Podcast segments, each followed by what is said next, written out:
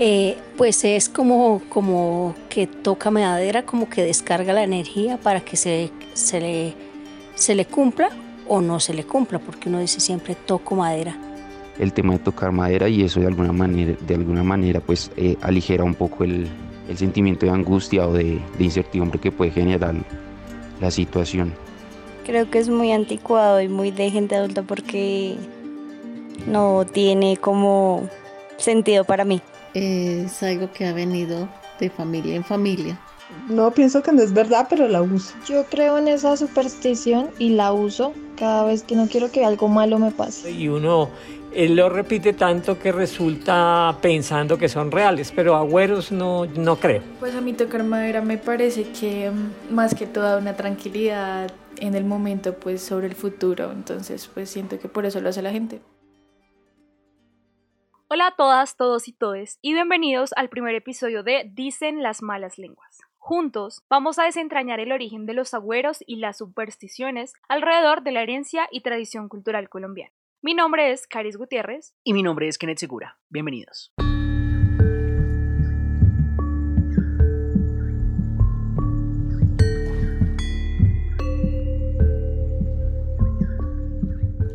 ¿Quién no ha tocado madera para alejar la mala suerte? A veces funciona, a veces no. Pero lo que ha significado la madera a través de la historia para distintas culturas y sociedades ha sido trascendental para el ser humano. Ya sea por connotaciones religiosas, mitológicas o culturales, la madera ha sido parte fundamental de nuestra historia. Ha sido protagonista de innumerables sucesos tecnológicos e históricos y ha acompañado al ser humano de forma simbólica. Pero, ¿cómo es esto posible?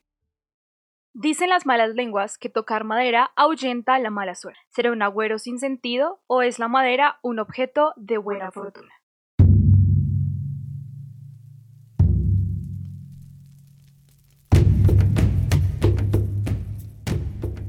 Yo diría que sí, que tiene una connotación simbólica, pero no diría que va más allá de lo social. Yo diría que está inscrita en lo social precisamente porque es la sociedad la que le da un valor a esos bienes. Mm, tú estabas diciendo que tiene un valor, em, digamos, como, sí, claro, simbólico, y que tiene un alma, decías ahora. Yo creo que uno podría decir que no solamente tiene un alma, sino que hay un espíritu que vive dentro de esos, esos bienes. Eh, y que ese espíritu, uno tiene que congraciarse con ese espíritu para poder eh, recibir todos los, los, beneficios que pueda tener ese, esa materia prima. Desde los tiempos más primitivos, la madera ha contribuido a la evolución misma de la humanidad. Hace no más de 1.5 millones de años, el Homo erectus descubrió las propiedades flamables de la madera y descubrió el fuego. Las primeras estructuras complejas utilizadas como refugio fueron construidas hace más de 10.000 años, aprovechando las propiedades térmicas de la madera. Fue después cuando los romanos, en el siglo V a.C., utilizaron este material para construir las primeras vigas de resistencia.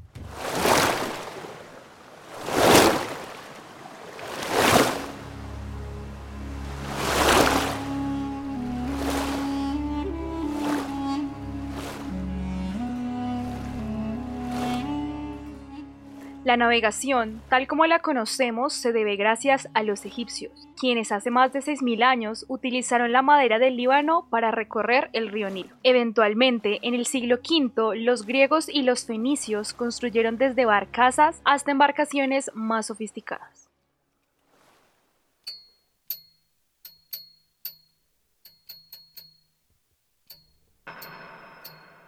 Tanto en la era del bronce como en la del cobre y el hierro, y gracias al desarrollo de herramientas metálicas, el uso de la madera se amplió de manera importante, dando a la humanidad la posibilidad de manejar su peso y hacer de este un material más manejable, lo que provocó un avance considerable en la construcción naval, la práctica arquitectónica y el desarrollo armamentista, por mencionar algunos.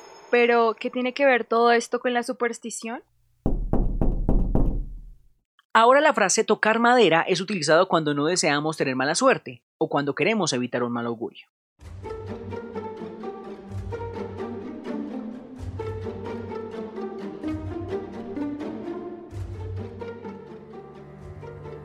Bueno, las supersticiones pueden ser consideradas como una creencia popular precisamente porque digamos que a lo largo del tiempo un conjunto de personas le han dado valor a una práctica en la vida cotidiana. Y esa práctica les resulta efectiva para lograr diferentes eh, cometidos. Entonces, eh, esas prácticas de la vida cotidiana, cuando se reproducen una y otra vez, terminan inscribiéndose en la memoria colectiva de las personas eh, y terminan hablando de su identidad y de su forma de ser, y en particular de su relación con el medio y con el contexto en el que, en el que orbita. El futuro siempre ha sido uno de los grandes enigmas para el ser humano. Por más que se quiera, no se puede saber qué nos depara el destino. Esa sensación de incertidumbre lleva a las personas a comportamientos supersticiosos que facilitan el logro de ciertos objetivos. Incluso existen personas que llegan a tener afecciones psicológicas o comportamentales en relación a agüeros y supersticiones. Todas esas influencias que tienen, eh, por ejemplo, quebrantar un agüero, como el del cuchillo, o pasar debajo de una escalera, bueno, cualquiera de estos, va a crear una predisposición tal que el individuo lo que va a hacer es primero modificar su conducta, ser más cuidadoso, y ahí vienen las implicaciones comportamentales y obviamente psicológicas. Se toca madera cuando se siente la necesidad de atraer la buena suerte, alejar todo lo malo y que ciertas acciones salgan tan bien como sea posible. Se cree que con este simple gesto se ahuyentan las malas energías o la mala suerte, creando un control ilusorio sobre la situación y reduciendo la sensación de ansiedad e incertidumbre sobre lo que depara el porvenir. Creer en agüeros y supersticiones y este tipo de cosas también tiene unos efectos neuropsicológicos eh, muy relacionados con el miedo. Es decir, muchas personas sienten seguridad a la hora de creer en las supersticiones y es una forma también de contrarrestar el miedo.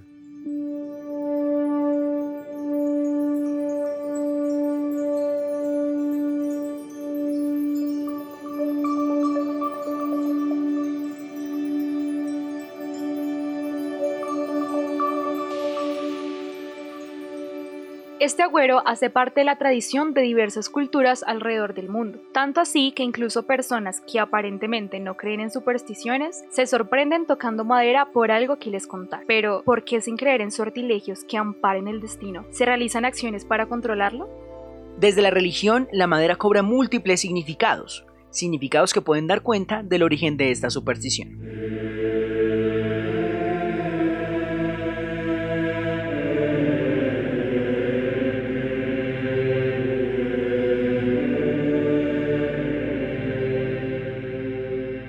Las tradiciones orales, que vienen tanto desde los judeocristianos hasta los abrahámicos, han construido un mar de simbolismos y significados para un montón de materiales y objetos, entre ellos la madera.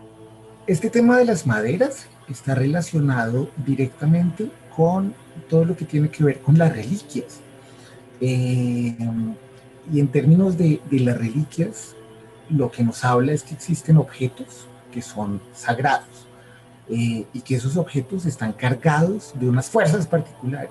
En los diferentes libros sagrados, como la Biblia y el Corán, se han hecho distintas referencias a los árboles como símbolo de la vida o simplemente se han hecho pequeñas menciones a ellos.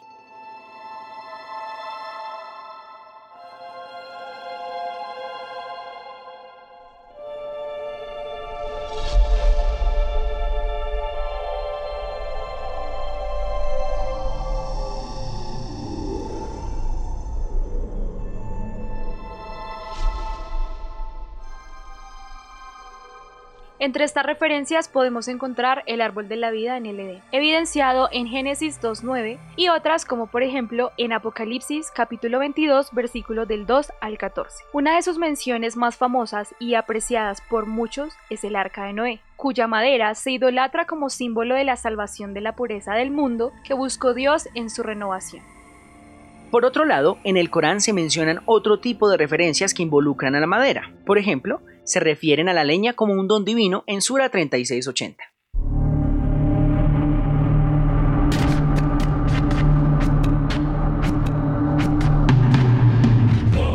También, de la misma forma que la Biblia, se hace una constante mención a distintos árboles, como el árbol del infierno o Sakum en Asafa 3765, Atkuhum en 4449 o Al-Waqiya 5651, un espinoso árbol que crece en el infierno musulmán que produce frutas amargas con la forma de cabezas de demonios, un ejemplo muy explícito en el que se menciona la leña como un don divino. Estos textos terminaron unificando la gran utilidad que proporciona la leña y los árboles, su glorificación desde algunos puntos de vista y cómo estos son capaces de proporcionar una gran cantidad de recursos tanto para alimentación como para la subsistencia.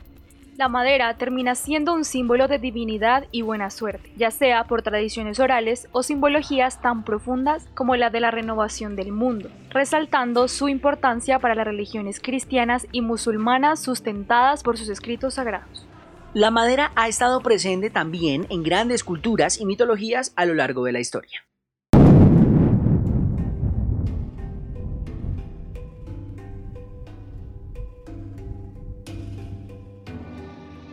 La madera en la mitología griega representaba un contacto casi directo entre los griegos con Zeus, el dios del trueno y padre de los dioses ya que la atracción que tenían los rayos y los robles durante las tormentas tenía un simbolismo especial en la mitología griega. Simplemente tocando la madera, los griegos encontraban protección y fortuna de cualquier adversidad al estar en contacto con su dios más sagrado y benevolente.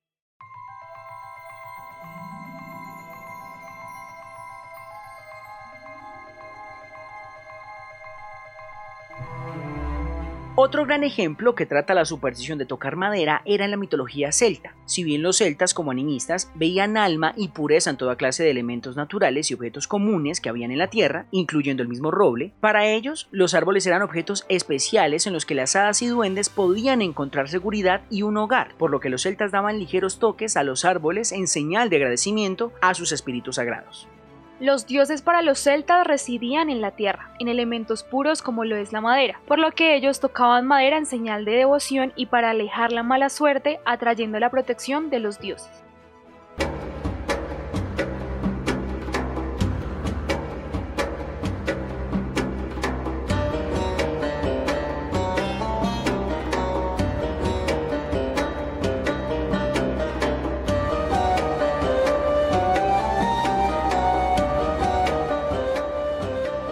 Dentro de la mitología persa, la madera era un objeto simbólico de gran importancia. Atar era el dios del fuego y el roble era el vínculo sagrado que había en la tierra y que les permitía tener un acercamiento con su dios. Entonces, al tocar la madera, estarían bajo su protección.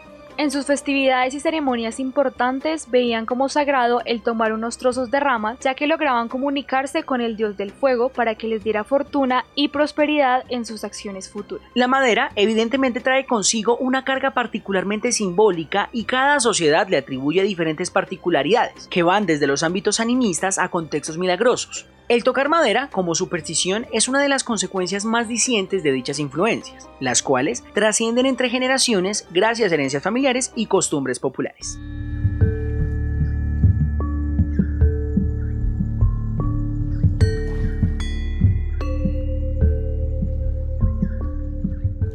Tocar madera como superstición no responde a un acontecimiento histórico concreto, es resultado de diversas interpretaciones, tradiciones orales, interacciones culturales, influencias religiosas y creencias mitológicas. Cada grupo y cada individuo, en relación a su contexto y sus necesidades, ha tocado madera por distintas razones. Piensen una cosa, y es que vivimos en un mundo donde las incertidumbres son cada vez mayores. En otros momentos históricos, la gente confiaba en sus estados o en las religiones o en, digamos, cosas que estaban por encima de ellos y que les organizaban en general de esas instituciones. En este momento, y más en este contexto en el que estamos, la gente se siente desprovista de esos apoyos externos. Por lo tanto, se, se, se, remite a sí mismo para encontrar certezas, certezas, para encontrar cosas que les den seguridad. Entonces, este cuento de los agüeros y de las supersticiones también es un mecanismo cultural para que construyamos eh, certezas sobre el mundo. Las Malas Lenguas es un podcast producido en la materia de taller de convergencia en medios de la Facultad de Comunicación Social Periodismo de la Universidad Externado de Colombia. Es supervisado por la profesora Mónica Parada y realizado por Kenneth Segura, Caris Gutiérrez, Daniel Caicedo, Víctor Díaz, Valentina Garzón y Eduardo Botia.